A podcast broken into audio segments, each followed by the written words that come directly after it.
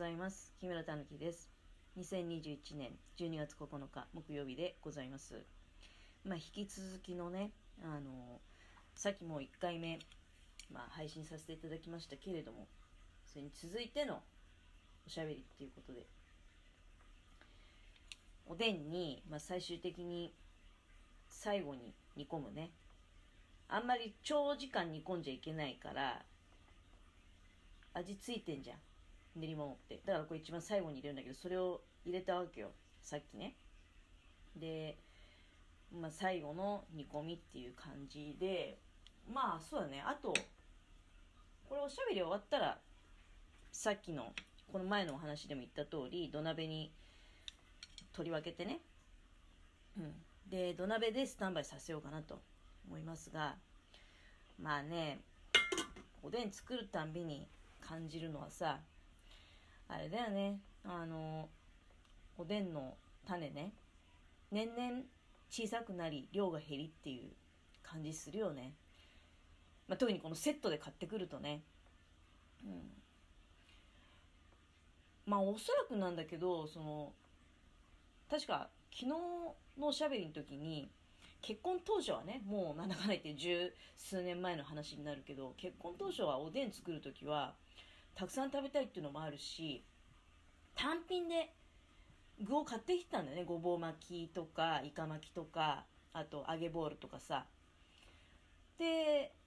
作ってたのが、まあ、もちろんここ何年ぐらいかな。うんまあ結婚してしばらくしてその単品でおでん種買ってきて作るっていうのはもう量が多すぎてしんどいってなってセットを買ってくるようになったんだけどこのセットの中身がさだから買い始めた当初から比べるともう本当に極端に言ったら半分ぐらいになってんじゃないですかね大きさも変わったりさして。でおそらく単品の値段は倍ぐらい上がってんじゃないかなやっぱり値段が。そんな気がいたしますよ。あのよくね若い方がいっぱいいらっしゃる。ツイッターの世界とか、まあ、ツイッターの世界は若い方ばっかりとは思えないけど。でもよく見かけるツイートはやっぱりお菓子の量が減ったとかカントリーマームの大きさがちっちゃくなったとかね。そういうそっち系のツイートを見ることが多いけれどもでもやっぱり主婦の感覚から言うともうお菓子お菓子はまあね、うん、そんなに食べないからねそもそも。お菓子よりもやはりヨーグルトの量牛乳。牛乳はまあまだ1リッターのやつあるけどでも品物によっては 900ml のやつもあったりね。だからそうやって量を減らしてきてると。まあ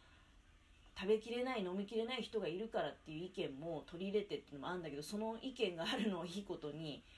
やっぱり確実に量を減らしてきてるよなっていうのはあるよね。その同じ値段なんだけど中身を減らすと、うん、とか牛乳はさ別にそんなに量が減って困るっていうのはないんだけどおでん種は開けてみたら思ったよりねなんか足りんのかなみたいな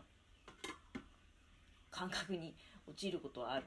うん、けどまあなんだかんだ言って足りてるんだけどね。足りてはいるんだけどまあでもおでん作るたんびにおでんのこのおでん種セットの具ほんと中身減ってんなって思うしまあ、値段上がってるなっていうことを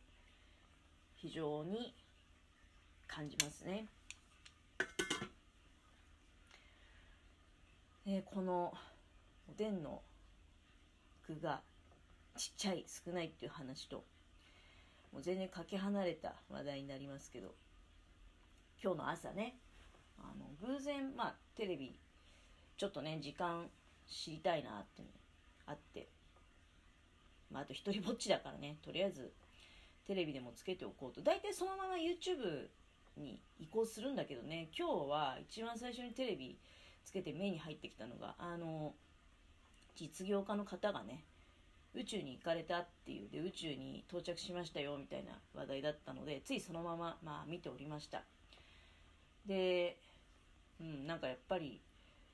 確か宇宙って本当にあるんですねみたいなことをおっしゃったんですよね。うん、まあ本当にそうだねって思いましたね。だから確かに宇宙ってあるんだなって。まあ今までね宇宙飛行士の方がこう宇宙から手振ってる映像っていうのは何回も見てはいますけどどっかねあのうん別世界のことみたいな感覚であんまりこう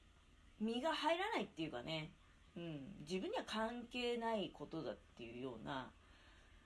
感じだったんですけど、まあ、かといって別にあの実業家の方が宇宙に行ったからね。あの宇宙は自分に大いに関係があることになるということでももちろんありません。あのお金の問題だからね。お金がまあ確かになつの？だから宇宙飛行士になるそういう素養がなくても素養がなくてもねいやまあもちろんお金があったって不健康でうん。でまあそこそこどうなんでしょうね。あの方はまあ英語ぐらいやっぱり喋れるでしょうね。なんかそういうベースはもちろんあってのお金っていうことだと思うけどでも宇宙飛行士になるっていうともっともっと別のもう本当にいろんな要素がたくさんあるわけじゃないですか。でその部分っていうのをお金でまあ解決するっていうか単純にだから旅行としてまあ体が丈夫である程度まああの多少ね意思疎通が他の宇宙飛行士の方と意思疎通ができるよとか多分そういうことだと思うんだけどうん宇宙に行けるということをねなんかだからまあもちろん私にはそういうなんていうの宇宙飛行士に子供の頃なりたいって考えたことも一切なかったからもちろんもうなる慣れたはずもないんだけどね。でお金も宇宙に行けるほどのお金はもちろんもう持てるのことはもう0%だね。間違いなく。0%ですのでいくらぐらい使ってんの？だってあれ宝くじが当たったらとかそういう問題じゃないでしょきっと。うんまあでもでもそれでもねなんかああいう方が宇宙に行かれてで宇宙って本当にあるんですねっていう言葉を私がまあ聞かせていただいたっていうのはすごく、うん、やっぱり意味のあることをしていただいたんだなっていうふうにね感じましたね。うん、まあその意味では非常に今朝はね、うん、ちょっとこう一瞬、まあ、手が止まるっていうかああ宇宙着いたんだみたいな感じで、うん、見ておりました。まあその後にねこうおでんを煮込みながらおでんの種の具が小さい量が減っているっていうようなことを話すっていうのは何ともまあ、うん、レベルが違いすぎてまあでもそんなもんなんだけどね、うん、これがまあ私の人生っていうことで宇宙はまあ誰かね、うん、頭のいい人であったりとかお金のある人が行くところ。であって私はまあこれももっともっとそうだね。どのぐらい後になるとみんなで行くようになるのかね。なんかガンダムみたいな世界っていうのは本当にやってくるんだろうか。地球生まれの人じゃなくてね。そういう宇宙生まれの人みたいなのが出てきたりとか、ね、みんなでこう住むようなさサイドセブンっていうんでしたっけ？みたいなのがあってそういうところで生まれ育つような人っていうのがね登場してくるっていうのは本当にあんのかね？なんか本当にあるような気もしてきちゃうよねでも。で、うん、まあその時は私はいない。もちろんいるはずがない、まあ、ここ十何年の間にそれが実現するとは到底思えないもんね。うん。まあもしそれにそういう地球外にね飛び出して街を築きましょうなんていうになった時にはやはり選ばれた人が行くっていうことなんだろうからね。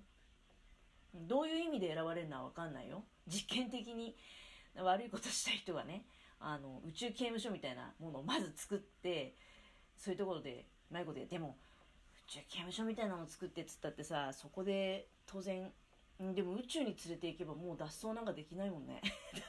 宇宙刑務所ってのはあるかもしれないねもしかしたら。一番最初にそういうものができて実験的にねあの悪いことした人を宇宙にもう絶対に脱走不可能な宇宙に送り込んで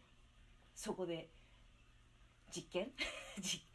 うまくやっていけるね提供していけるのかみたいな。あの観察してその後に本格的にじゃあ本当の意味での一般の人たちが宇宙で生活をする基盤を作るみたいな時代が分かんないよね。100年単位ぐらいで後になればうん可能になるのかもしれない。私には一切関係のないことだけどなんかそういうことをこう想像していくっていうのは、まあ、すごく楽しいなって思いますね。夢夢があるっていうかうん。まあその反面人間ってどこまでも貪欲にね、うん、なんか自分のな内側に取り入れていきたいのかなって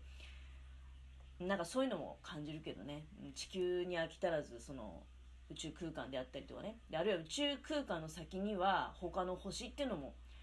あるかもしんないよね。他の星にまで手を伸ばしていくのかと。いや他の星なんかだってそれこそ実際知らないだけでさ他の